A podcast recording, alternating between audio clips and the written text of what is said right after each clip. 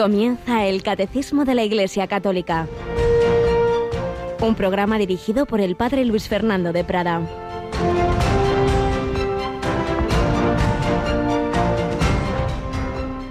Bienaventurados vuestros ojos porque ven y vuestros oídos porque oyen. En verdad os digo que muchos profetas y justos desearon ver lo que veis y no lo vieron, y oír lo que oís y no lo oyeron. Alabados sean Jesús, María y José. Muy buenos días, mi querida familia de Radio María, en este 26 de julio, día de San Joaquín y Santa Ana. Por eso, la liturgia de la Iglesia nos ha puesto este texto. No hemos seguido hoy la lectura continua que íbamos haciendo del Evangelio, sino que se ha buscado este texto que hace alusión a esa preparación a la venida del Mesías. Jesús le dice a los apóstoles, bienaventurados vuestros ojos porque ven y vuestros oídos porque oyen, porque muchos profetas estuvieron esperando que llegara el Mesías, muchos profetas y justos desearon veis lo que veis, a él, a Jesús, y no lo vieron, y oír lo que oís y no lo oyeron. Bueno, pues en esa espera y en esa preparación hay un momento súper importante, hay un filtro en el que Dios hace que toda esa historia, toda esa genealogía, todas esas generaciones, todas ellas marcadas por el pecado original, y tantos otros pecados en la historia de la humanidad, sin embargo va a haber un filtro previo al nacimiento del Mesías, que va a ser la Inmaculada. En María no hay pecado original y evidentemente María iba a ser concebida, iba a ser criada, iba a estar en una familia, en un matrimonio cristiano, bueno, cristiano, precristiano, no era cristiano, pero matrimonio santo. Y es aquellos que la tradición identificó como San Joaquín y Santa Ana.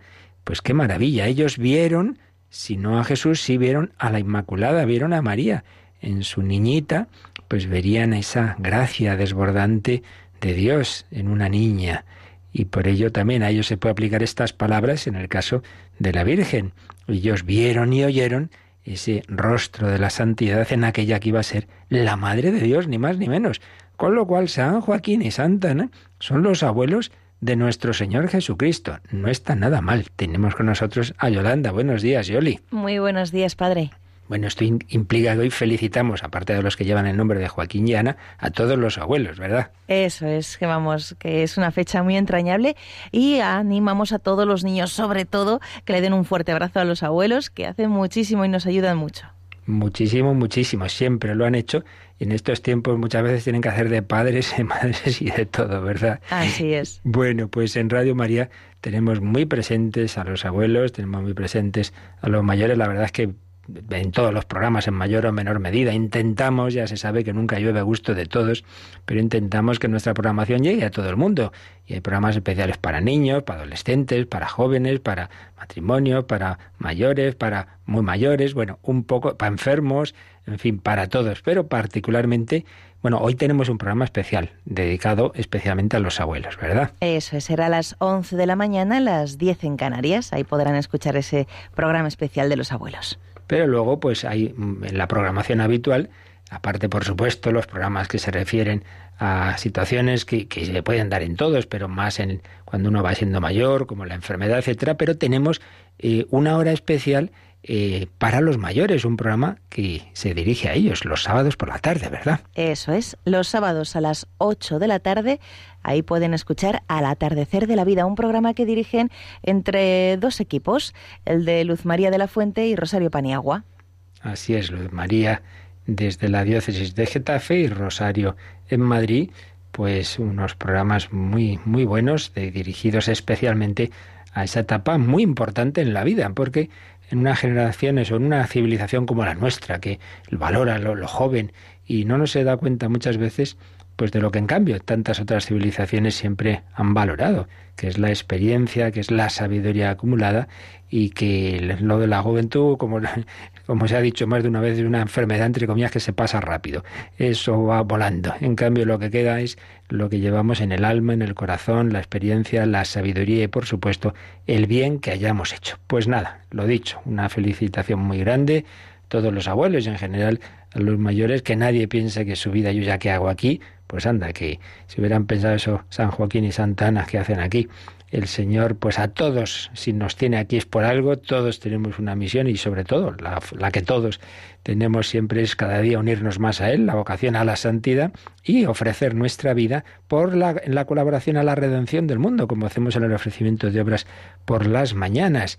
Mis obras y oraciones, sufrimientos y alegría. Es como si uno dijera, bueno, ¿y qué hacía Jesús en la cruz? Oiga, no hacía milagros, claro, apenas podía hablar. Hacía lo más importante, ofrecer la vida que nunca caigamos en esa tentación de pensar que porque físicamente ya tengamos pocas capacidades, porque vamos viéndonos limitados, ya nuestra vida no tiene sentido. Eso es totalmente contrario a la fe, porque lo que tiene más sentido, repito, es entregar la vida en cualquier circunstancia, incluida pues esa, cuando uno va eh, teniendo cada vez más limitaciones o, como el Señor en la cruz, estaba absolutamente imposibilitado de hacer prácticamente nada más que amar. Pues, pues eso, lo principal. Pues así se lo pedimos al Señor, a la Virgen María, por intercesión de sus padres, San Joaquín y Santa Ana, llamados a la santidad en cualquier circunstancia, en cualquier estado de vida. Lo estábamos viendo, recogiendo algunos retazos de cómo Dios iba iluminando el alma de aquella joven italiana, iniciadora de los focolares, pues hoy dedicamos un último día a recoger estos retazos de Chiara Lubick eh, y, su, y su vida de intimidad con el Señor.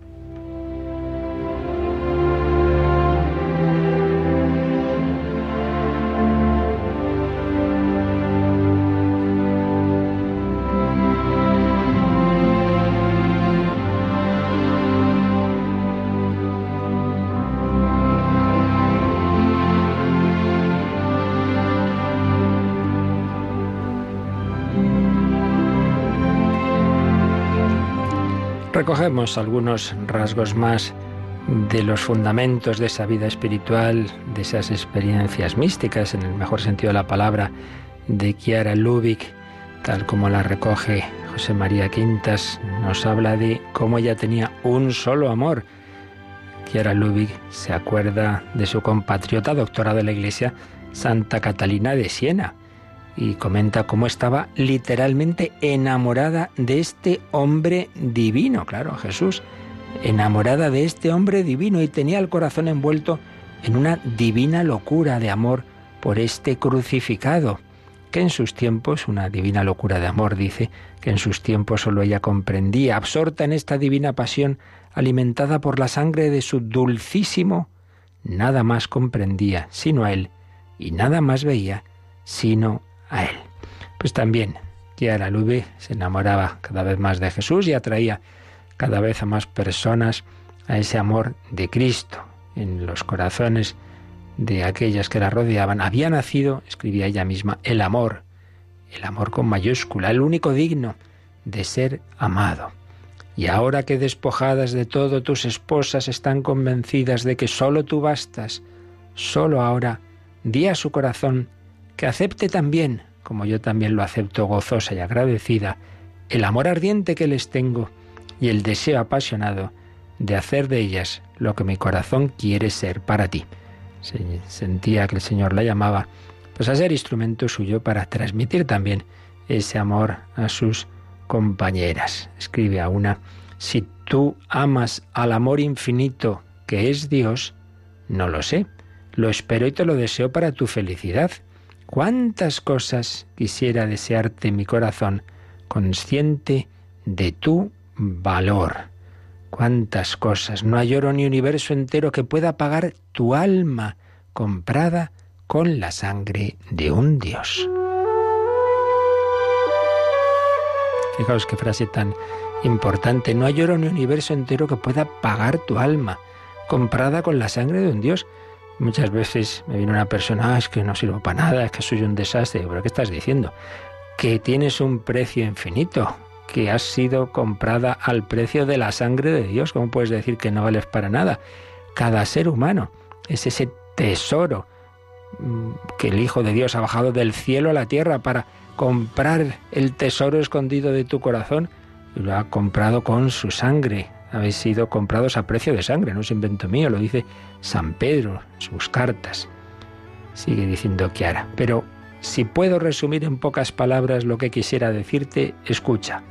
resucita una vida novísima y cree que Dios te ama.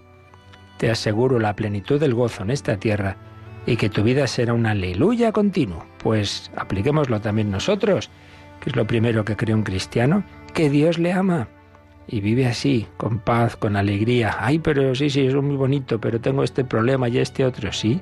¿Y qué pasa? Que eso no está en la providencia, que Dios no lo sabe. Ya lo entenderás, como de todo Dios saca bien. Claro que sí. A su madre escribía, Haz tuya, mamá, mi pasión de amor y comunícasela a todos. Créeme, Jesús espera que tu corazón lo ame así, como la amaba Santa Rita, que también era madre. Es lo único que tiene importancia. Pues sí, citaba ahí a Santa Rita, esa mujer de la que recientemente hablábamos en otro programa, y cómo esa mujer se fue santificando en circunstancias durísimas, un matrimonio que la hizo sufrir mucho, al final matan a su marido, ella le pide al Señor que antes de que sus hijos se venguen, pues preferiría que murieran y mueren, siendo todavía bastante jovencitos, y así, paso tras paso, y luego ya viuda se hace religiosa y tiene otro tipo de sufrimientos, bueno, pues el Señor fue santificando a Santa Rita por todas esas circunstancias y estados de vida, todos llamados a la santidad. Por supuesto, eso se fundamenta en algo fundamental, que es que Jesús está vivo.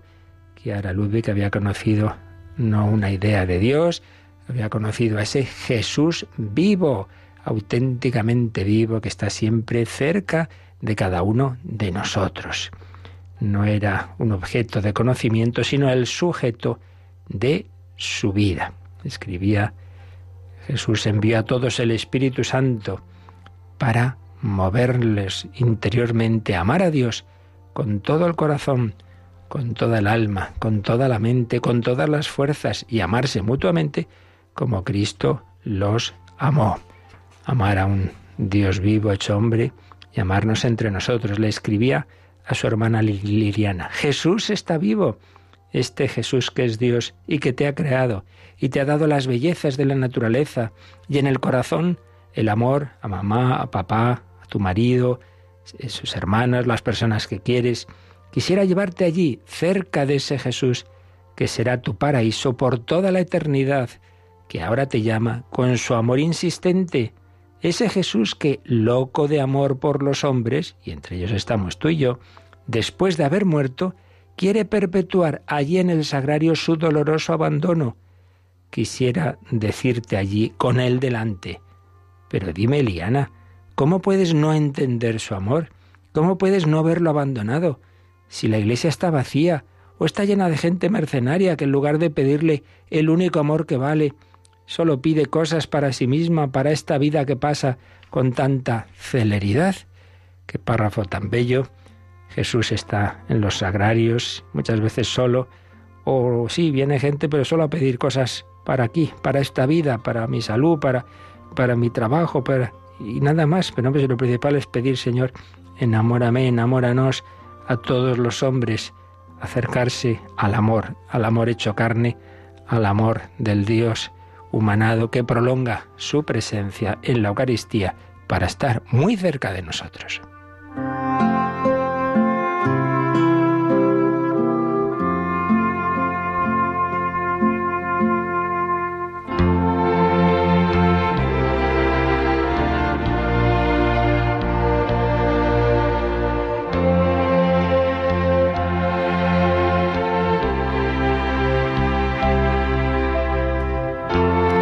Así, con esa cercanía al Dios que se nos ha acercado al Emmanuel, todos podemos ir caminando hacia esa vocación, en ese ideal a que Dios nos llama, que es la unión con Él, que es la santidad. Unidad con Dios en sí, unidad con Dios en el hermano, unión con Dios mediante el amor al prójimo, amar a Dios en el hermano, el hermano nos conduce a Dios, nos hace también estar en Dios. Y así escribía que era Lubick, mientras tanto que la unidad con Él sea nuestro único sueño, directamente con Él reviviéndolo, con Él también en el prójimo, haciéndonos uno con sus penas, lágrimas, aflicciones, preocupaciones, alegrías, afanes y trabajos. En esa unidad encontraremos la paz plena y el gozo perfecto que el dulce Jesús, antes de morir, prometió a quienes la viven. Pues así lo pedimos para todos nosotros.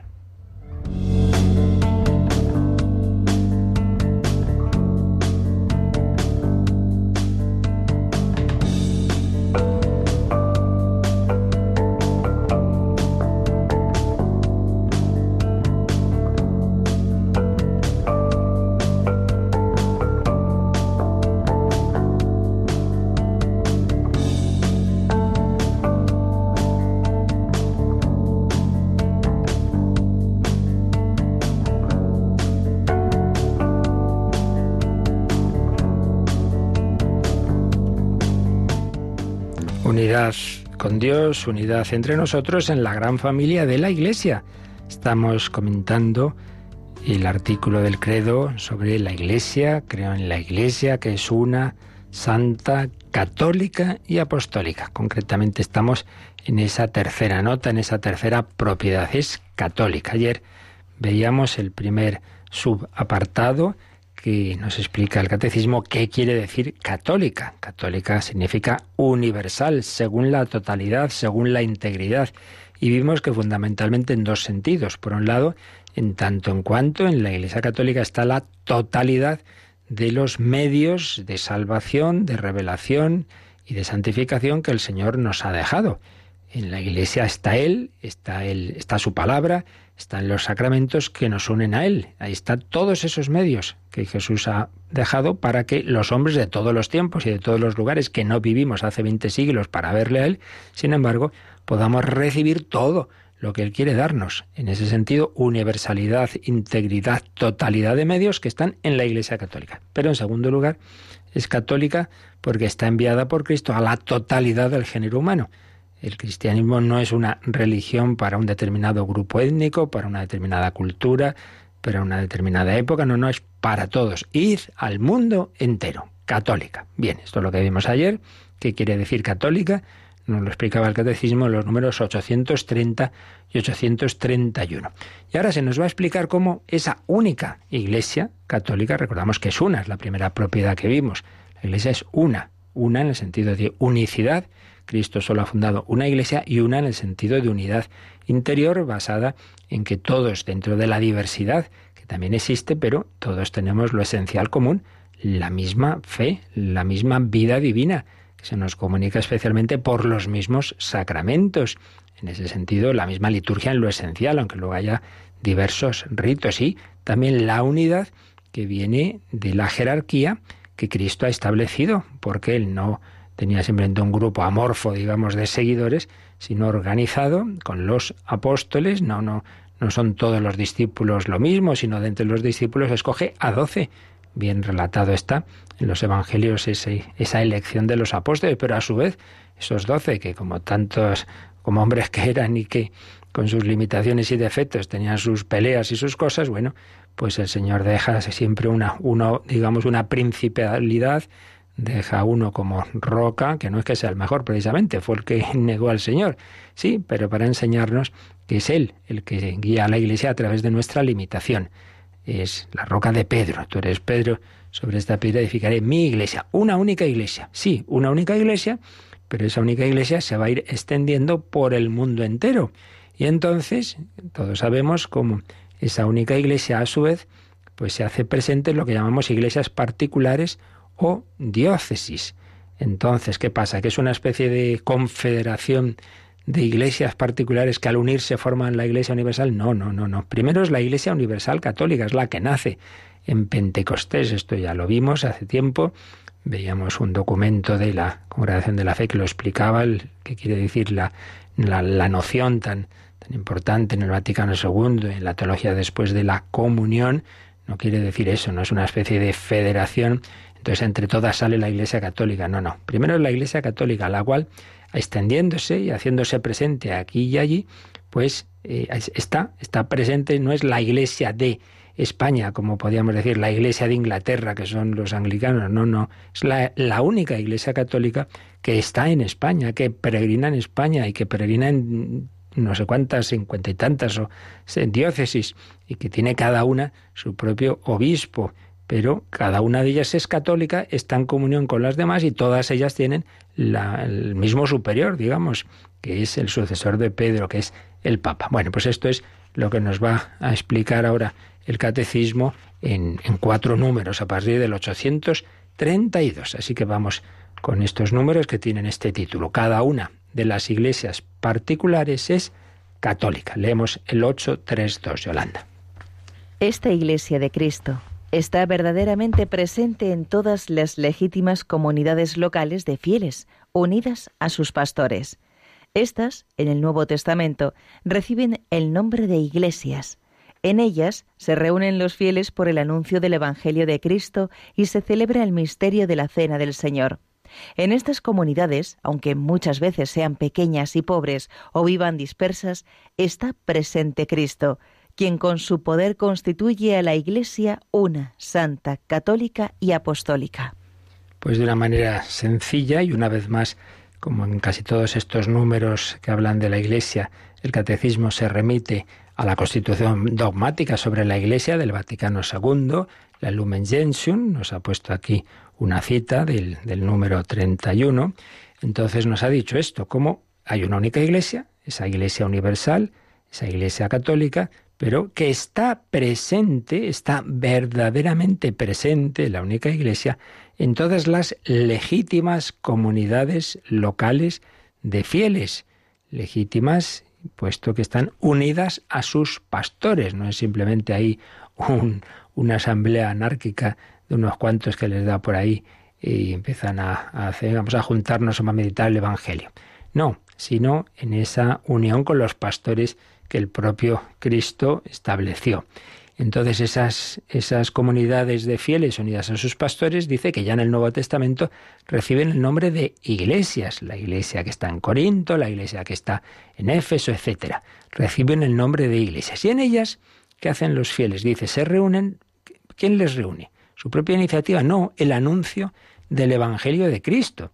No es que unos en no sé qué, en Corinto, oye, hemos oído que hay por ahí un evangelio, vamos a ver si cogemos ese libro, no, para empezar no existía ese libro en ese momento, vamos a, a meditarlo y no, sino que llega Pablo y anuncia el evangelio de Cristo. Se reúnen los fieles por el anuncio del evangelio de Cristo y se celebra el misterio de la cena del Señor, fundamental, fundamental, la celebración de la Eucaristía. Es el centro de la vida de la Iglesia, fons et culmen, una expresión del Vaticano II. La Eucaristía es fuente y culmen de toda la vida de la Iglesia. Lo esencial que hace la Iglesia es eso, celebrar la Eucaristía. Y lo más importante que tú puedes hacer es ir a celebrarla en el sentido que lo celebra un fiel, claro, que es distinto al que lo celebra el presbítero, por supuesto, pero que quiero decir en el sentido que no es asistir como una obra de teatro, no, no, tú vas y tú tienes tus tu parte que tienes ahí que pronunciar y tus respuestas y por supuesto sí, estás preparado la participación de la comunión eucarística. En ella se reúnen los fieles por el anuncio del Evangelio de Cristo y se celebra el misterio de la cena del Señor. Y añade que en estas comunidades, aunque muchas veces sean pequeñas y pobres, o vivan dispersas, está presente Cristo, quien con su poder constituye a la Iglesia una santa católica y apostólica. Esto es muy bello.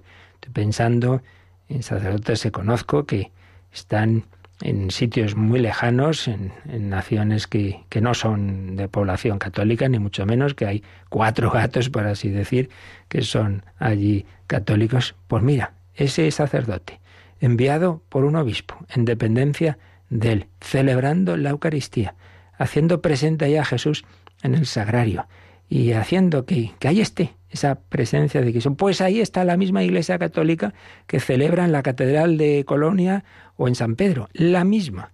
Ahí está presente en esos tres o cuatro que se reúnen con ese sacerdote, está la Iglesia, una, santa, católica y apostólica. Da igual que sean poquitos, que sea pequeña, que sea pobre. Está el mismo Jesucristo que está en, el, en la custodia de Arfe cuando en la procesión del Corpus de Toledo. El mismo está allí en esa otra pequeña custodita que ese sacerdote pues también a veces ni siquiera puede hacerlo por las calles porque está prohibido un culto público, pero ahí está Jesús, el mismo Jesucristo, la misma iglesia, una santa católica y apostólica. En esas comunidades, aunque muchas veces sean pequeñas y pobres o vivan dispersas, está presente Cristo. A fin de cuentas, ¿qué es la Iglesia?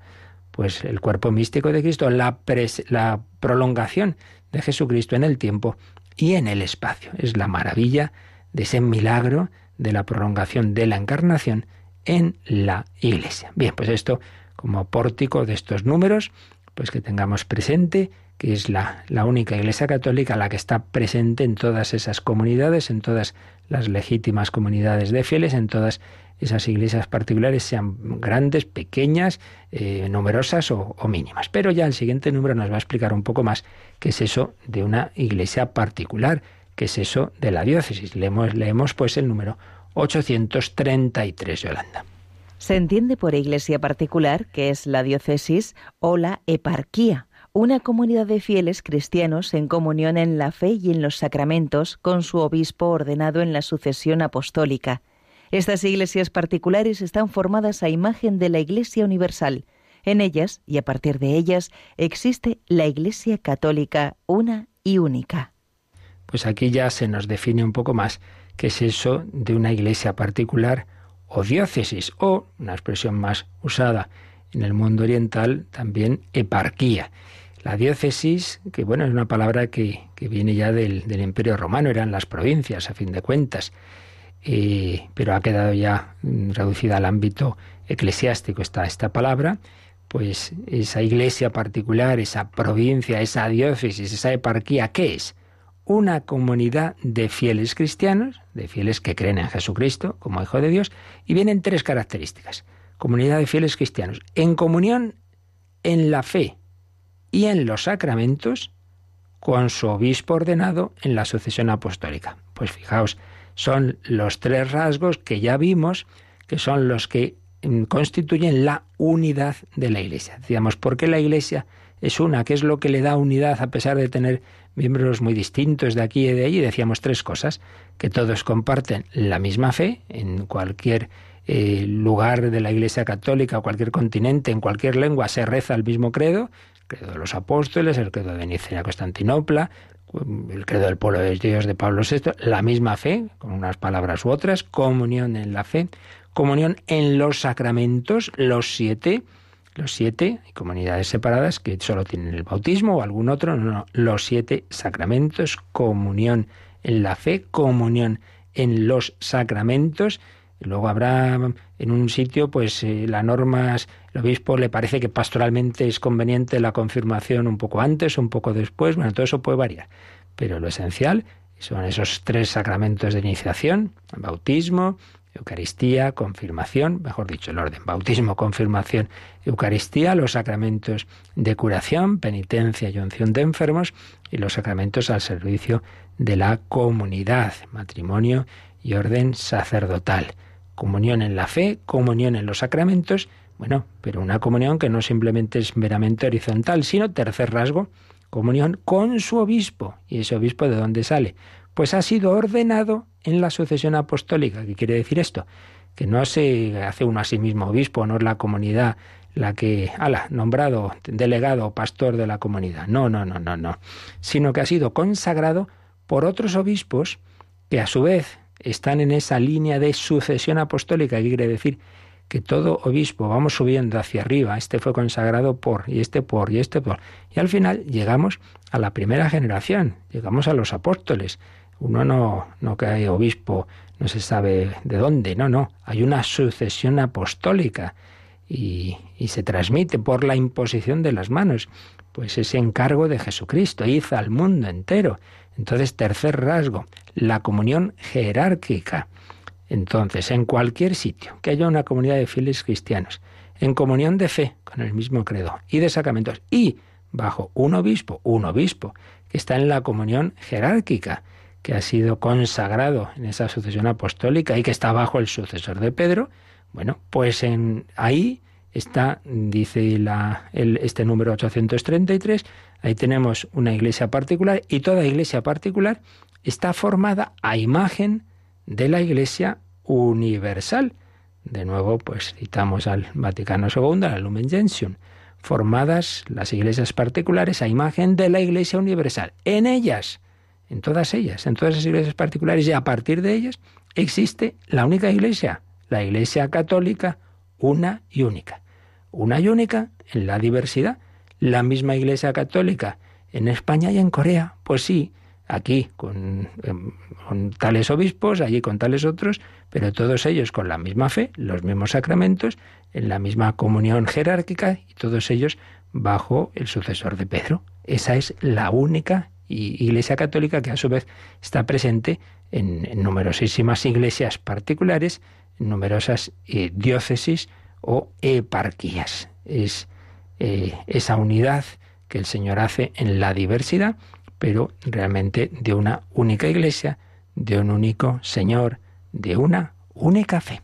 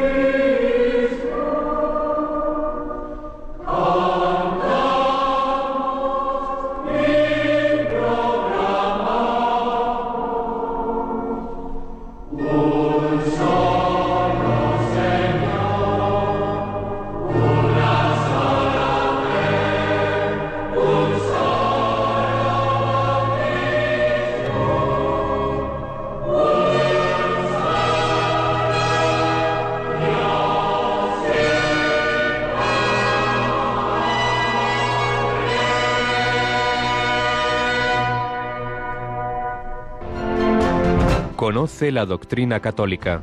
Escucha el catecismo de martes a jueves de 8 a 9 de la mañana y los sábados a la misma hora profundizamos en los temas tratados en el programa En torno al catecismo.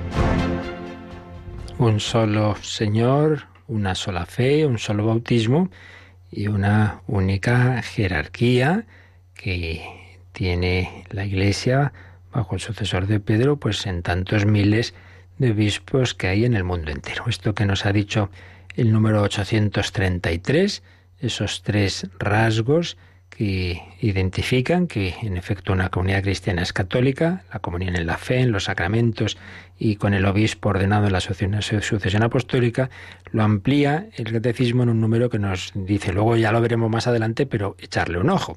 Nos lo indica al margen el 886, pues vamos a hacerle caso, leemos esto que ya se explicará con calma en su momento, pero nos viene bien ahora para entender mejor eso de que hay una comunión con, con un obispo ordenado en la Asociación Apostólica. A ver qué nos dice Yolanda este 886. Cada uno de los obispos, por su parte, es el principio y fundamento visible de unidad en sus iglesias particulares. Como tales, ejercen su gobierno pastoral sobre la porción del pueblo de Dios que le ha sido confiada, asistidos por los presbíteros y los diáconos. Pero como miembros del colegio episcopal, cada uno de ellos participa de la solicitud por todas las iglesias que ejercen primeramente dirigiendo bien su propia iglesia como porción de la Iglesia Universal. Contribuyen eficazmente al bien de todo el cuerpo místico, que es también el cuerpo de las iglesias.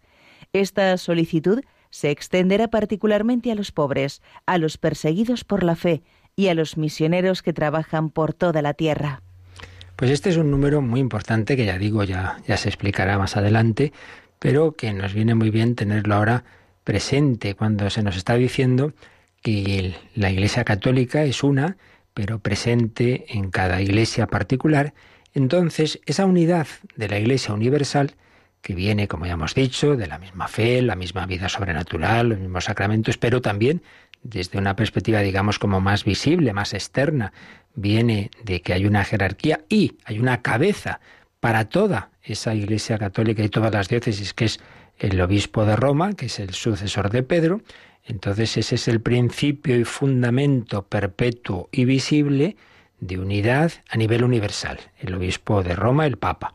Pero a su vez, nos dice este número 886, en cada diócesis el principio y fundamento visible de unidad de esa diócesis es el obispo. Entonces, claro, en cada diócesis, como en la Iglesia Universal, hay muchas parroquias, hay distintas congregaciones religiosas, hay distintos movimientos, hay asociaciones, hay montonazo de, de realidades. Que bien, la diversidad, la pluralidad de la Iglesia. Pero claro, si no hubiera una cabeza, pues esto sería un gallinero, y tantas veces así es por desgracia. Entonces el Señor, pues no solo nos ha dado una comunicación interior del mismo espíritu, sino que como no somos puros espíritus, sino que estamos hechos de una manera social, también tiene que haber una autoridad externa social, digamos, y esa es en cada diócesis el obispo, por eso es muy importante esa unidad en, el, en esa cabeza que en la diócesis es el obispo y a nivel universal es el Papa. Cada obispo es principio y fundamento visible de unidad. Por eso es tan importante que cada una de las realidades, esto vale a todos los ámbitos, ¿eh? porque claro, también podemos aplicarlo en la parroquia. También en la parroquia puede haber muchos grupos, muchos movimientos, bueno, pero la cabeza es el párroco. que sea la cabeza no quiere decir que sea el controlador, fiscalizador y dictador, ni mucho menos. Y lo mismo el obispo y lo mismo el papa, no faltaría más. No se trata de sofocar lo que el Espíritu Santo suscita, pero sí, es un poco como el director de una orquesta. el director no va a tocar todos los instrumentos, los tiene que tocar cada uno de los músicos, pero como no entren a la vez y como no hagan caso al director, pues eso es un desastre. Pues algo así, algo así es el obispo y es el papa. Es el Señor, por supuesto, el que inspira a cada uno su música. Sí, pero para que salga una sinfonía y no un desastre, pues tiene que haber ese director la importancia pues de esa jerarquía, de ese párroco, de ese obispo, de ese papa. Cada obispo es el principio y fundamento visible de unidad de sus iglesias particulares. Y se nos añade otra cosa muy interesante. Dice, claro, que lo primero que tiene que hacer un obispo, como es natural, es gobernar bien su propia diócesis, eh, ese gobierno pastoral sobre esa porción del pueblo de Dios que le ha sido confiada. Mira, tú, pues sobre todo, pues eso, tienes que cuidar de, los fieles que tienes en esta diócesis. Sí, pero sin olvidar nunca que son miembros de un colegio episcopal eh, que tiene por cabeza al Papa y dice que todos deben participar de la solicitud por todas las iglesias. Es decir, por supuesto, tú debes ante todo cuidar de tu diócesis, pero no te olvides de que eres miembro de esa única iglesia que es universal. Y esto tiene unas implicaciones muy claras y que son, oye, que en esta diócesis, pues mira, dentro de que nunca sobran sacerdotes, pero bueno, no estamos mal. Y hay otras que andan muy mal de sacerdotes. Entonces me pide el obispo ahí, oye, no, podrían venir aquí algunos sacerdotes. Pues uno no puede decir, ah, no, no, no, no, aquí mi diócesis y de aquí no sale nadie. Y por supuesto, el tema de las misiones. Esto muchas veces nos cuesta. Y esto pasa incluso en Radio María. Esto pasa en Radio María. Hay personas que se enfadan, ah, están ahí pidiendo para que haya Radio María en Angola y aquí todavía hay sitios. Oiga, En primer lugar, que no tiene nada que ver, porque los temas, esto no es el momento ahora de explicarlo, pero en fin, si en algún sitio de España no tenemos remedio, no, no es por tema económico. Pues sabemos que cuando se pide para para algo, pues los enseguida de nuestros bienhechores pues aportan. No es eso, son temas legales y administrativos muy complicados. Pero al margen de eso, nunca podemos decir aquí nosotros, nosotros y luego ya veremos los demás. Que nombre que no, que somos católicos, es decir, un, universales, que, que, vale lo mismo el alma de esa persona que está ahí en, el último país de, la última selva que la que va por Madrid, no faltaría más. Entonces, un obispo no puede simplemente decir no, mi diócesis y allá los demás. No, no. Y aunque ande mal de sacerdotes, pues siempre ve que tiene sacerdotes que sienten esa vocación misionera, pues un buen obispo siempre ha dicho, pues claro que sí, dad y se os dará, Dios proveerá. Entonces ese sentido universal, como miembros del colegio episcopal, cada uno participa de la solicitud por todas las iglesias, por supuesto, ante todo cuidando bien su propia diócesis, pero también con ese espíritu universal. Y por cierto, al final se nos dice que esa solicitud, ese pensar en toda la Iglesia universal, tiene una particular atención por los pobres y cita Galatas 2.10. Y es que recordemos que cuando Pedro eh, y Santiago, eh, Santiago el menor, Pedro Santiago, que era el obispo de Jerusalén, eh, y no me acuerdo si también San Juan hablan con San Pablo y le dicen, nada, tú tranquilo, tú vete a evangelizar pues a los paganos de aquí y de allí, pero no te olvides de los pobres de aquí de Jerusalén. Entonces San Pablo pues hacía colectas para ayudar a los pobres de la iglesia madre de Jerusalén. Bueno, pues también eso por eso en la iglesia tenemos esas colectas universales, tenemos eh, el Domum, las obras misionales pontificias, tenemos eh, ese, sentido de, ayudar al mundo entero, pero particularmente dice a los pobres, a los perseguidos por la fe, a los perseguidos por la fe ese preocuparnos, oye, que hay sitios donde están matando a nuestros hermanos, donde ir a misa es jugarse la vida, donde hay gente en la cárcel. No podemos eh, pensar solo en nosotros, hay que pensar siempre en los, aquellos miembros de nuestra misma familia de la Iglesia que están en pobreza, que están en persecución, y en tercer lugar dice, pobres, perseguidos por la fe, y los misioneros. Pues todo el sentido del domum, de la infancia misionera, Veis, esto que gracias a Dios, pues desde pequeños se nos ha educado y han venido misioneros a hablarnos, etcétera, y lo tenemos muy presente en Radio María, pues es una manifestación de este sentido universal. Sí, hay que empezar por la propia casa, pero la propia casa siempre mira por las ventanas y sabemos que nuestra familia no está solo aquí. ¿eh? Es la misma Iglesia Católica aquí, en Nicaragua, en África, en, en Corea, del sur, donde está muy floreciente, y en los que están en las cárceles en Corea del Norte. La misma Iglesia Católica. Por eso, con ese corazón universal. Pues esta es la maravilla de nuestra fe. Y bueno, aunque no nos dé tiempo, porque ya es un poquito largo, pero bueno, vamos a leer ya el siguiente número también. Yolanda, aunque no lo podamos quizá explicar del todo, pero lo dejamos ya un poquito eh, encaminado, este número 834. Las iglesias particulares son plenamente católicas gracias a la comunión con una de ellas, la Iglesia de Roma, que preside en la caridad, porque con esta Iglesia, en razón de su origen más excelente, debe necesariamente acomodarse toda Iglesia, es decir, los fieles de todas partes.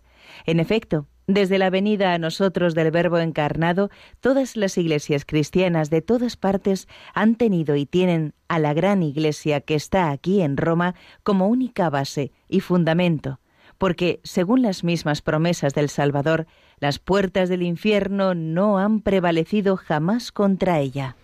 Bien, pues fijaos, en este número 834 si antes hemos dicho que el principio y fundamento de unidad de cada diócesis es su obispo, en este número se nos recogen varias citas de autores muy antiguos que hacían alusión a que a su vez el principio y fundamento externo, se entiende, porque el interno ya decimos de unidad siempre es el Espíritu Santo, pero el principio y fundamento externo visible de unidad es el Papa, es la Iglesia de Roma. Y esto siempre hay pues que dice, ah, bueno, esto son cosas que nacieron en la Edad Media o vienen porque, claro, pues como, como Roma estaba a la cabeza eh, del Imperio Romano, no tiene nada que ver. El Imperio Romano lo que hacía era perseguir a los cristianos, ¿eh? No tiene nada que ver. Que, por cierto, cuando decimos y decimos bien, ¿no? Pues la Roma, la ciudad eterna, muchas veces pensamos que es un sentido cristiano, ¿eh? la ciudad eterna, porque no, no, eso es lo que decían los paganos, para, para decir eh, no, va, no va a acabar la cultura romana, porque Roma es la ciudad eterna. Pues sí, sí, si es eterna o si se ha prolongado no es precisamente por ser pagana, sino porque en ella está la cabeza de la Iglesia Católica, pero justamente al revés del sentido que le daban. Pero bueno, a lo que vamos.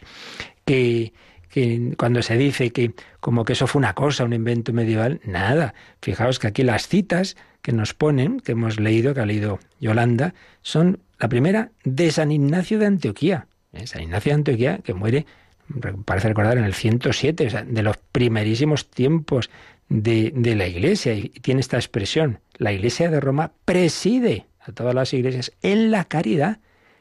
Y desde luego, pues eh, era en esa Roma, ya digo, que eh, cuyo imperio iba a echarle a las fieras a San Ignacio de Antioquía. Por tanto, no, es que tuviera nada que ver con que fuera la, eh, estuviera allí la capital del imperio, sino porque tenían conciencia de que esas palabras de Jesús a Pedro, tú eres Pedro, sobre esta piedra edificaré mi iglesia, eso se estaba prolongando en el sucesor de, de, San Pedro, que era el obispo de Roma. Iglesia de Roma, que preside en la caridad. Expresión de San Ignacio de Antioquía. Otra expresión siguiente, otro obispo mártir, también muy de los inicios, San Ireneo, porque con esta iglesia, en razón de su origen más excelente, debe necesariamente acomodarse toda iglesia, es decir, los fieles de todas partes.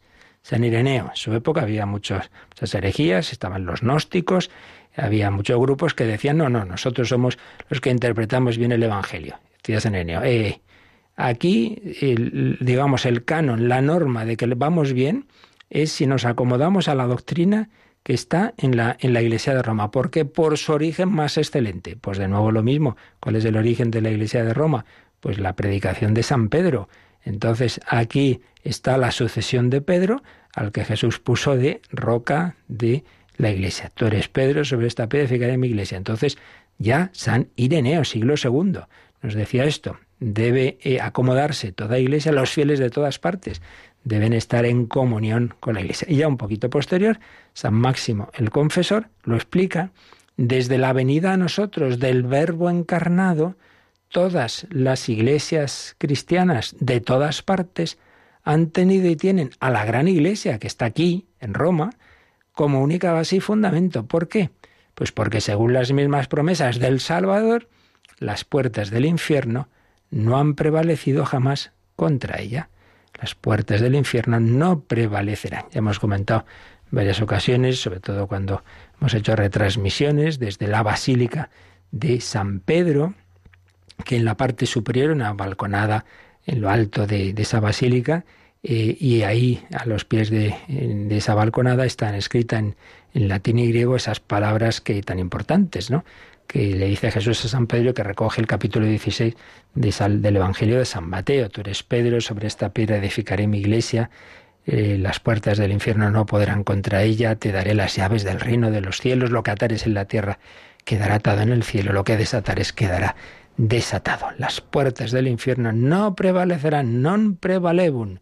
Por eso, pues no tengamos miedo cuando hay, pues siempre hay a veces más, a veces menos, tormentas, marejadas, persecuciones, eh, crisis interiores, pues anda, que no ha pasado historia de la Iglesia, el cisma de Occidente, hubo un momento en que no se sabía cuál de los papas era el verdadero, llegó a haber tres, tantas circunstancias difíciles, bueno, bueno, pues el Señor sabe lo que hace, el Señor guía a la Iglesia. Ya explicaremos un poco más próximo día este número con los con las citas que, que vienen en él, con los números marginales, pero bueno, nos quedamos hoy aquí con estas ideas fundamentales. Somos miembros de una única iglesia, pero esa única iglesia está presente en numerosísimas iglesias particulares, que llamamos diócesis.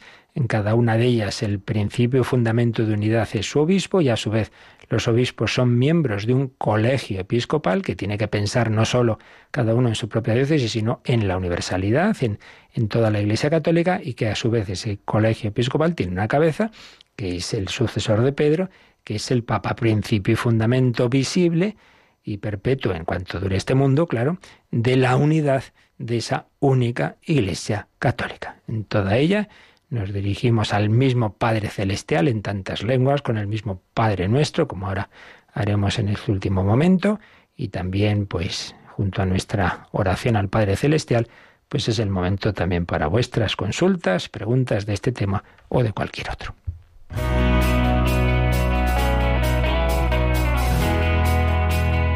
Participa en el programa con tus preguntas y dudas. Llama al 91005 9419. 91005 9419. También puedes escribir un mail a catecismo arroba radiomaria.es. Catecismo arroba radiomaria.es.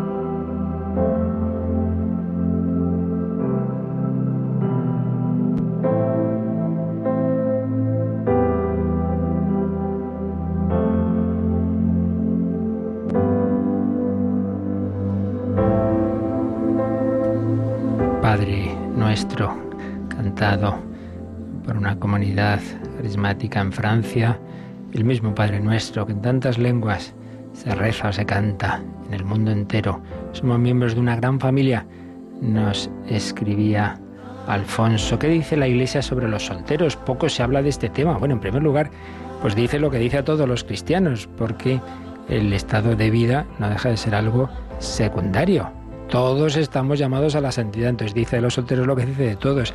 Estamos llamados a amar a Dios, amar al prójimo, vocación universal a la santidad. Pero luego sí que se ha hablado en varios programas, cuando se habla de vocación, etcétera, y en tema, pues, pues eso, ¿qué, qué, significa una vocación, matrimonio, el soltero tiene vocación o no, ahora no puedo entrar en esos detalles, pero lo que está claro es que tiene la vocación al amor, a amar a Dios, a amar al prójimo, pues no será en el camino matrimonial o propiamente de unos votos religiosos, pero será en ese camino fundamental de todo cristiano de entregar la vida, de amar a aquellos que el Señor pone en nuestro camino, amar en castidad, con limpieza de corazón. Pero además hay un número particular que precisamente hablando de la familia, el catecismo sí menciona a personas en esa situación. El 1658 que dice, es preciso recordar a un gran número de personas que permanecen solteras a causa de las concretas condiciones en que deben vivir, a menudo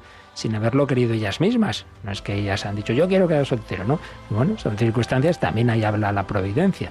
Estas personas se encuentran particularmente cercanas al corazón de Jesús, dice el catecismo, fijaos, 1658, particularmente cercanas al corazón de Jesús. Muchas viven sin familia humana, con frecuencia a causa de condiciones de pobreza. Bueno, pues nos dice que no se sienta nadie solos, a todas ellas es preciso abrir las puertas de los hogares, las puertas de la gran familia que es la Iglesia. Nadie se sienta sin familia en este mundo. La Iglesia es casa y familia de todos, especialmente para cuantos están fatigados y agobiados, decía San Juan Pablo II en Familiares Consorcio 85. Lo tenéis, como digo, en el número 1658 del Catecismo. ¿Tenemos alguna llamada también, Yolanda? Sí, nos ha llamado Felipe de Madrid y pregunta, porque dudan entre su mujer y él, si María Magdalena es la misma eh, que la hermana de Lázaro. Bueno, sobre ese tema de las Marías ha habido 80.000 teorías en, en la historia. ¿eh? porque aparecen varias mujeres, a veces han identificado, a veces no. La verdad es que no tenemos ningún motivo para identificarlas. Personalmente pienso que son todas distintas. Eh, ¿A quiénes me refiero? Pues nos referimos a eso. María Magdalena, por un lado. Luego la hermana de Lázaro, María de Betania. Luego aquella mujer que relata el capítulo 7 del Evangelio de San Lucas, que estaba Jesús cenando en casa de un fariseo y entró una mujer, se puso a lavarle los pies con sus lágrimas, etcétera, y entonces el fariseo piensa mal y Jesús dice al que mucho se le ha perdonado, mucho ama. Tres mujeres. Hay quien ha dicho, hay la misma, ningún fundamento para decir tal cosa. Esta es una mujer que se ve que había sido una, bueno, dice que era una mujer pública, esta de, de Lucas 7, eso es un caso.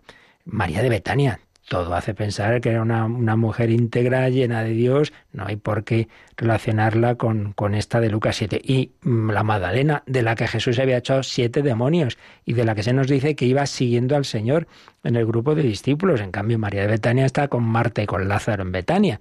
Por tanto, no hay motivo para identificarla. Con todo, claro, esto son cosas que, y tampoco el Evangelio en un sitio dice, esta es esta y esta es la otra, y no, no, no entra en esos detalles. O sea que por poder, pues ha habido quien ya digo que ha pensado una cosa que otra, pero sinceramente no tenemos motivo ninguno, no, no hay fundamento para identificarlas. Y es muy bonito también esto, justo lo que estábamos diciendo, que cada uno en cualquier circunstancia de vida, pues, y con cualquier pasado, pues todos llamados a seguir a Cristo, todos llamados a la santidad esas mujeres, cada una en una situación distinta y con una vida distinta, amaron a Cristo. Y bueno, pues eso es lo importante.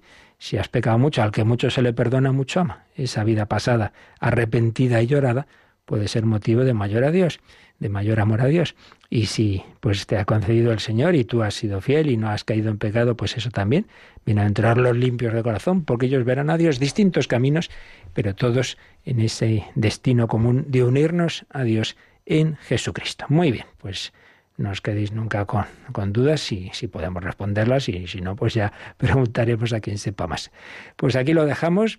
Y bueno, un servidor se va también la próxima semana de ejercicios espirituales, también hay que rezar y parar un poquito, y otras actividades. Aquí que repasaremos las próximas semanas catecismos anteriores, que viene muy bien, porque es muy importante en la, en la pedagogía el repasar y el profundizar.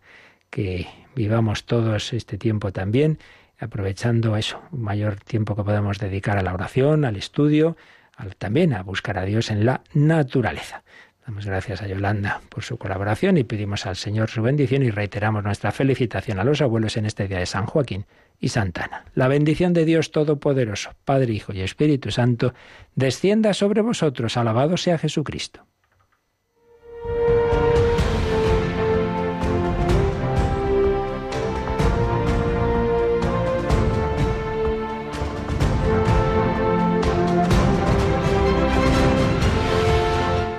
Han escuchado en Radio María el Catecismo de la Iglesia Católica, un programa dirigido por el Padre Luis Fernando de Prada.